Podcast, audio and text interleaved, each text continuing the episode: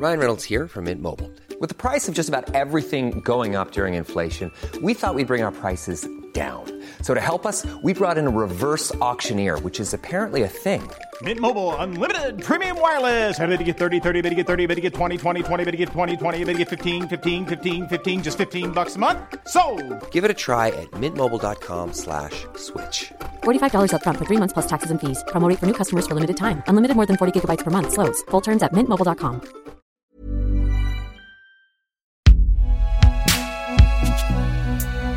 Et si jamais tu te demandes, c'est fait par Binge Audio.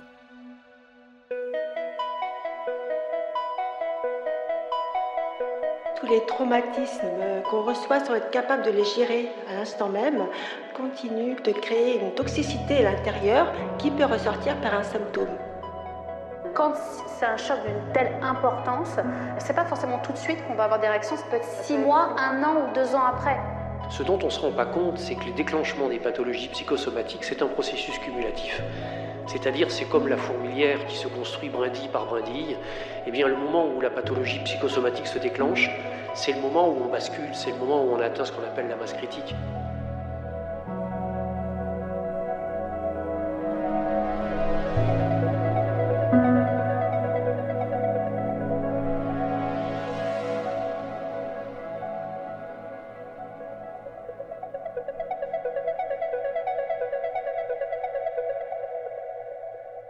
Je suis une personne qui a toujours euh, aimé le risque, l'aventure. euh, je suis un peu accro presque à l'adrénaline. Je vais toujours aller euh, vers les sports qui peuvent faire mal, les sports qui vont vraiment demander beaucoup, beaucoup de- d'efforts physiques et mentaux.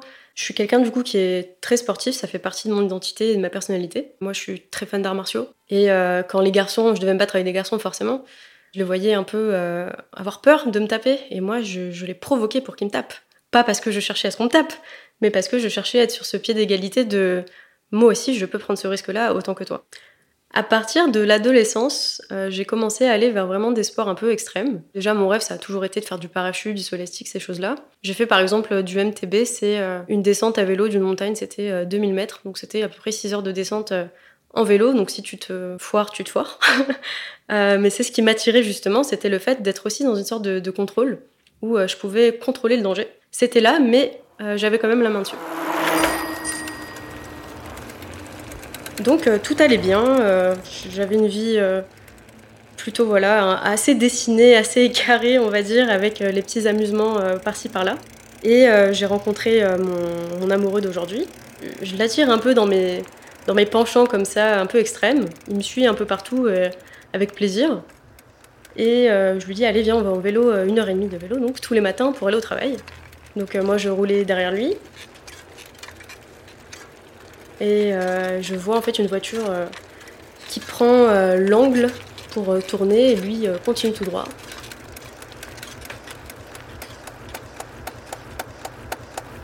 Et là, je le vois se faire projeter à plusieurs mètres.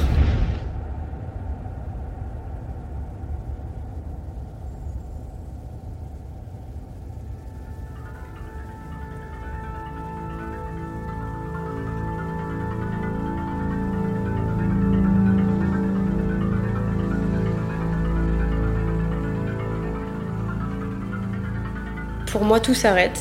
Euh, vraiment, c'était trop bizarre. C'était, j'ai, un énorme, euh, une énorme pression sur la poitrine. J'ai vraiment la boule à la gorge. Je, je suis pris de panique. Je crois que je crie.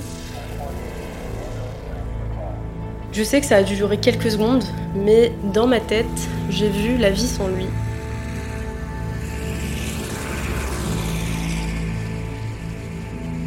J'ai anticipé la douleur de la perte euh, de mon amoureux.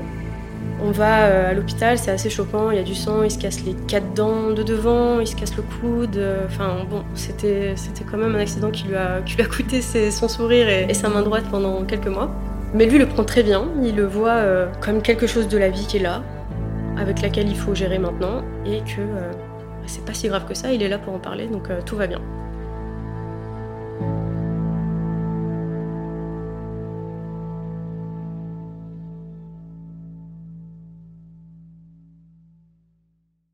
L'accident se passe au mois d'octobre. on déménage. Je m'occupe du déménagement puisque bah, le, pauvre a son, bras dans le plâtre. Donc euh, quand même beaucoup d'organisation. On était en plein travaux euh, aussi avant. Il y avait des choses qui n'étaient pas terminées. Donc j'avais vraiment beaucoup de choses à faire, mais j'en étais ravie, ça m'occupait. Je pensais plus trop à l'accident du coup. On emménage en novembre, mes beaux-parents viennent de l'étranger pour euh, visiter l'appartement, passer un moment avec nous. On les invite du coup au restaurant avec mes parents. Tout se passe bien, super repas, on a de la chance, nos parents euh, s'entendent à merveille, on est tous amis en fait. Bien le moment du dessert, donc après ce, super repas. Je suis à côté de ma maman et euh, je, vois qu'elle est un peu bizarre. Elle parle tout doucement, je me rapproche d'elle, je lui dis Qu'est-ce que tu dis maman? Qu'est-ce qu'il y a? Et elle me dit euh, Je vais m'évanouir. Je lui dis Ok, tout va bien, je commence à essayer de la rassurer. Et là en fait elle tombe. Je la rattrape, donc elle ne percute pas le sol de manière violente. Et puis là en fait, je sais pas comment, j'ai su qu'elle n'était pas en danger de mort, mais j'ai su qu'il fallait réagir quand même rapidement. J'appelle les pompiers immédiatement. Je demande dans la salle si quelqu'un est infirmier ou docteur. Il y avait effectivement deux infirmières qui viennent immédiatement. Je lève les jambes de ma mère, je la mets en position euh, confortable, mais je lève ses jambes parce que je ne sais pas comment. Je me disais que ça pouvait être un malaise vagal, ce qui était le cas. Les pompiers arrivent, je vois mon père complètement paniqué. Donc il lui demande euh, à la base des informations la concernant, s'il y avait des antécédents médicaux, etc. Je le vois complètement euh, abasourdi, il n'arrive pas à parler. Donc moi immédiatement je viens, je prends en fait, euh, je prends la place un peu de mon père et je, le raconte toute sa vie médicale. J'étais son carnet de santé. Je continue à, contrôler la situation, je monte avec elle dans l'ambulance jusqu'au moment où en fait le, brancard euh, part dans les urgences et là je, je m'effondre en sanglots. Je me rappelle pas avoir pleuré comme ça depuis que je suis enfant. Et euh, j'arrive pas à m'arrêter, j'arrive pas à maîtriser mes, mes sanglots, je... Voilà, je ne contrôle plus du tout mon corps à ce moment-là, au moment où je, pleure, où je suis en sanglots, j'ai une partie de moi qui me dit ma mère va bien, elle va aller bien, elle est entre de bonnes mains. Et puis l'autre, celle qui pleure en fait, ma mère va mourir, ma mère va mourir. C'était la dernière fois que je vois ma mère. J'ai rien fait pour l'aider. Elle va mourir. Puis vient le mois euh, de décembre, fin décembre, début janvier. Et là, on apprend une nouvelle euh, catastrophique. J'ai une petite cousine, donc la, fille d'un cousin très très proche, qui a un cancer, une leucémie. C'est le choc, forcément. On s'attend pas à ce qu'une enfant soit malade euh, lorsqu'elle paraissait le mois d'avant en pleine santé. Euh, on rigolait, on jouait, donc c'est vraiment un choc. À ce moment-là, une autre cousine, qui est du coup la, la sœur du papa, je l'appelle, je lui dis que j'ai appris la nouvelle, je viens la voir. Elle est, une fois de plus, comme mon père avec le malaise de ma mère, dans l'apathie, je vois qu'il n'y a quasiment pas d'émotion, que, c'était presque un mur en fait de, de rien et de tristesse. Et en fait, je prends soin d'elle, je m'occupe d'elle, je vais faire ses courses, je m'occupe de ses enfants, mais moi je ne ressens rien. Je sais qu'il y a quelque chose qui se passe dans mon corps, dans ma tête, mais je l'écoute pas. Et euh, je le laisse partir parce que j'ai mieux à faire, je dois m'occuper de ma cousine.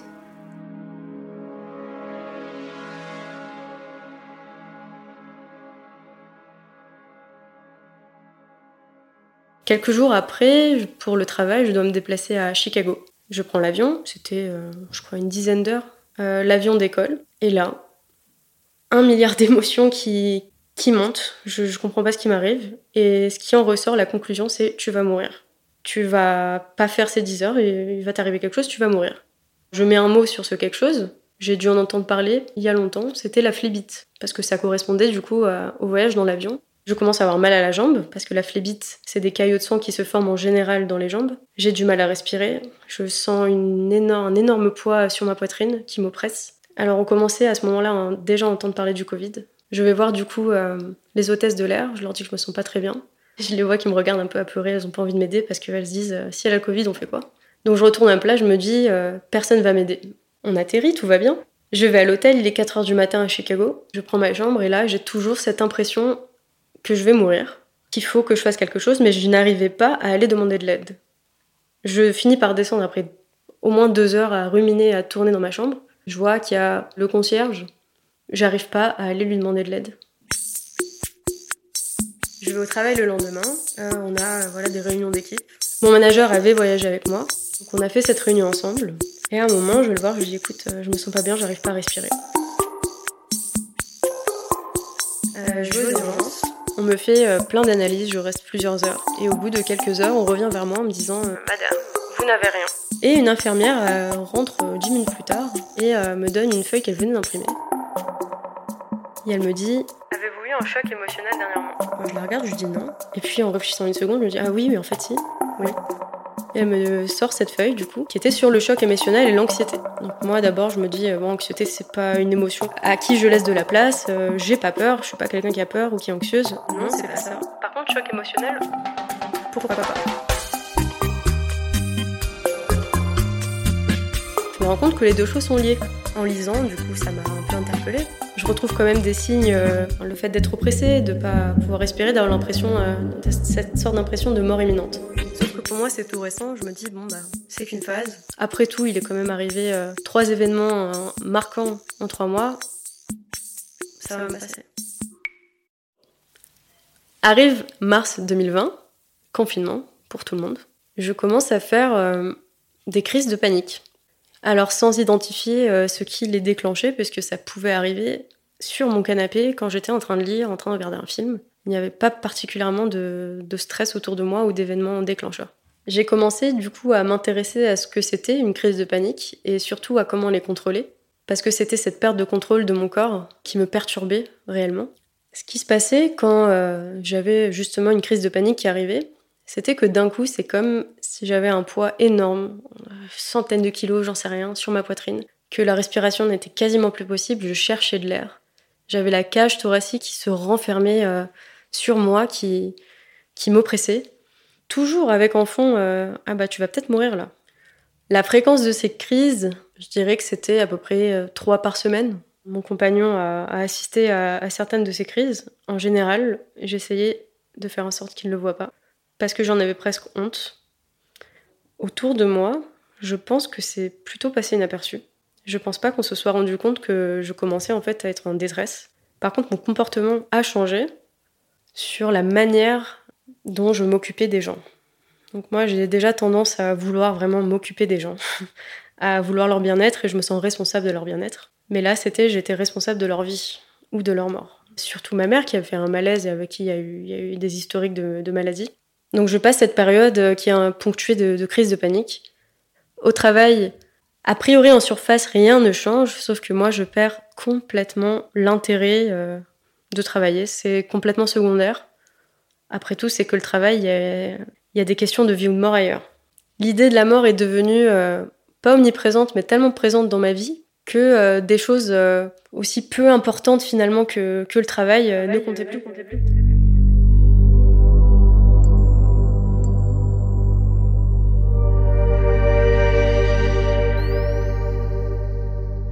Arrive le déconfinement, donc c'est le mois de mai. Alors, c'est très spécial parce que tout le monde autour de moi est ravi de ressortir, moi aussi, mais arrive au bout de une ou deux semaines, je crois, après, euh, après le déconfinement, une sorte de douleur, très intense au niveau de là où se trouve le cœur. Je ne comprends pas, la première fois, je, je suis un peu paniquée, je me dis, mince, je suis si jeune et pourtant j'ai peut-être des problèmes cardiaques. Je vais voir une cardiologue, qui est un peu surprise de me voir. Elle me dit Tiens, vous êtes bien jeune. Je lui dis Voilà, j'ai cette douleur-là qui est apparue un peu soudainement, qui est assez forte. Qu'est-ce que c'est? Je fais un ECG, donc un électrocardiogramme. Tout va bien. Le temps passe, cette douleur reste là, muette, euh, mais présente. C'est-à-dire qu'elle ne se fait pas oublier. Un soir, je suis un peu plus tendue que d'habitude. Je ne sais pas pourquoi. Je commence à avoir du mal à respirer, mais c'était pas une crise de panique. Et là, je suis au milieu de la nuit. Je me dis que je fais une crise cardiaque. Je vais aux urgences. On me refait une tonne d'examens. J'ai absolument rien. Et on me parle de choc émotionnel, à nouveau. je me dis, putain, c'est quand même euh, la deuxième fois qu'on me dit ça. Après deux passages aux urgences, peut-être que c'est temps d'aller voir psy. peut-être qu'en fait, oui, il s'est passé vraiment quelque chose dans mon cerveau et que mon corps me dit, stop, soigne-toi, ça va pas.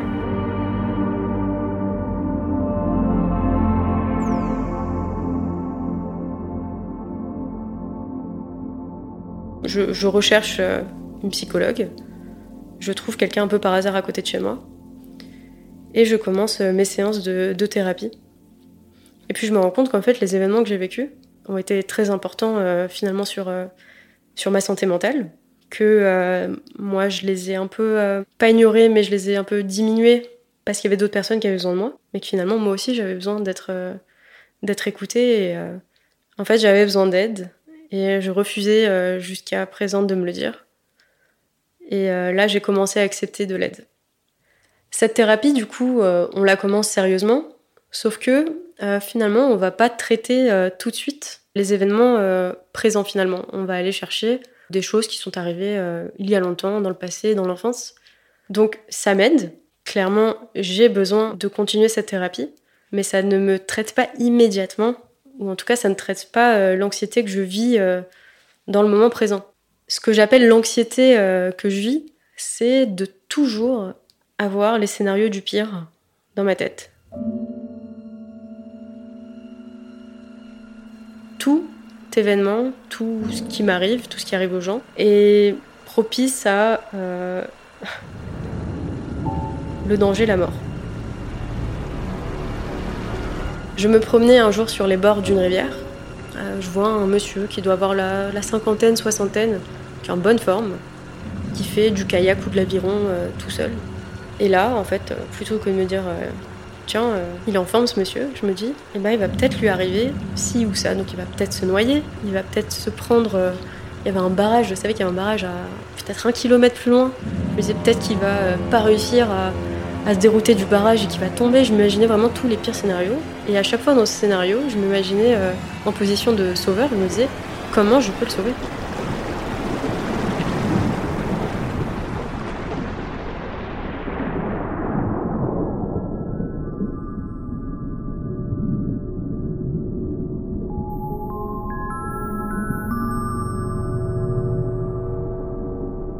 Si je peux pas le sauver, j'ai la responsabilité de sa vie ou de sa mort entre mes mains. Et en fait, c'était ça pour tout. Pas que les gens, la nature aussi, euh, les animaux, euh, les plantes. Enfin, ça allait loin. Chez moi, j'ai beaucoup de plantes. Si j'arrivais pas à en sauver une, c'était vraiment euh, une catastrophe. Donc ça, ça allait loin. Et ces scénarios du pire étaient omniprésents. Donc ça me prenait une énergie mentale énorme. J'étais vraiment lessivée, fatiguée. J'avais pas beaucoup d'énergie en fait à ce moment-là. C'est vrai que moi qui suis justement très très très euh, hyperactive, là mon, corps avait pris un coup et j'étais plus lente. Et d'ailleurs, j'avais une culpabilité de cette lenteur et de cette euh, presque immobilité, donc ça fait que j'allais pas bien.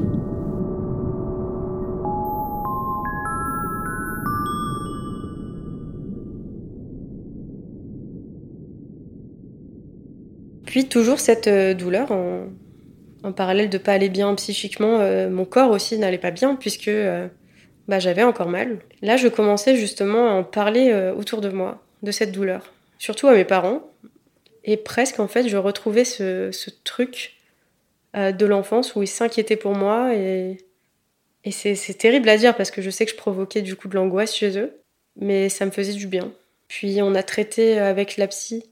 Dans la thérapie, j'ai fait de l'EMDR, qui est euh, une méthode qui, qui consiste à faire des, balayements en fait avec, euh, avec les yeux.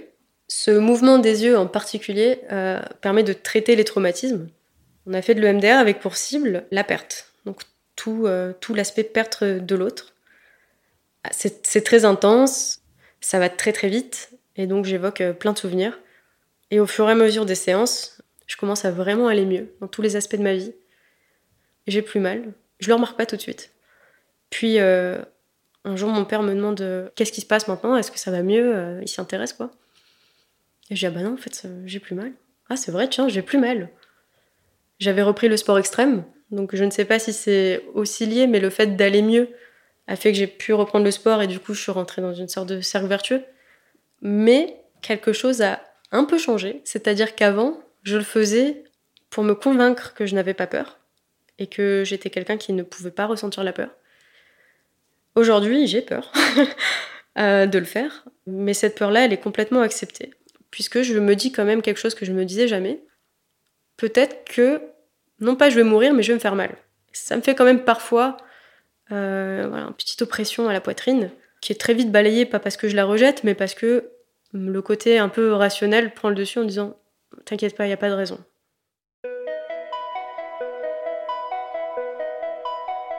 Aussi un événement euh, qui est arrivé à ma maman où elle a dû être hospitalisée, rien de méchant. Euh, je sais qu'avant, euh, je l'aurais très très mal vécu, potentiellement avec cette sorte de contrôle et cette sorte de surplus d'émotions qui explose d'un coup. Là, je l'ai vécu de manière très rationnelle et saine, je pense, c'est-à-dire que je l'ai pas vu sous l'angle de la mort directement. La mort ne fait plus, n'est plus une part omniprésente de ma vie. C'est là parce que c'est là, ça fait partie de la vie. Mais ça n'occupe pas mon esprit.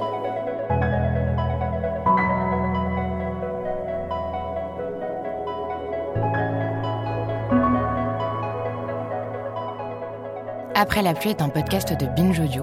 Entretien mené, enregistré et monté par Lola Berthet. Réalisation Paul Berthiaud. Production Naomi Titi. Coordination éditoriale David Carzon. Si vous aussi vous souhaitez témoigner sur des thèmes qui touchent à la santé mentale, écrivez-nous à l'adresse après la pluie ou sur le compte après la pluie podcast sur Instagram.